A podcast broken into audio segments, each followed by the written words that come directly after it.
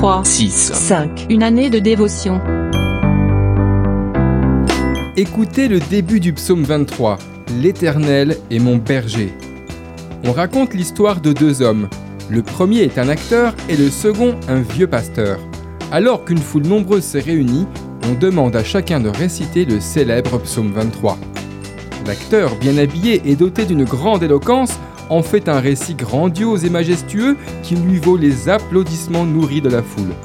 Le vieux pasteur, lui, fatigué par les années de consécration à son ministère, n'est pas très à l'aise devant tant de monde, alors il se contente de le réciter sans emphase, en toute simplicité, puis il quitte l'estrade. Après son passage, pas un bruit dans la salle, pas d'ovation. Un grand silence règne.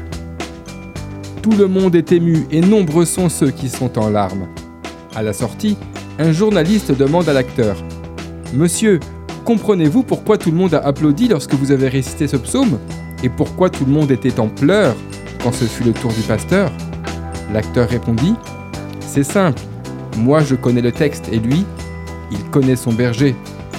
Vous connaissez certainement le psaume 23 et vous pouvez peut-être même le réciter par cœur. Toutefois, connaissez-vous le berger dont il est question? Il est le Dieu fidèle qui marche avec vous, qui pourvoit à vos besoins afin que vous ne manquiez de rien, qui vous donne du repos lorsque vous êtes fatigué, qui restaure votre âme lorsque vous êtes blessé. Il est avantageux de le connaître intimement, de l'avoir pour berger. D'après le livre 3, 6, 5, Une année de dévotion, de Yanis Gauthier.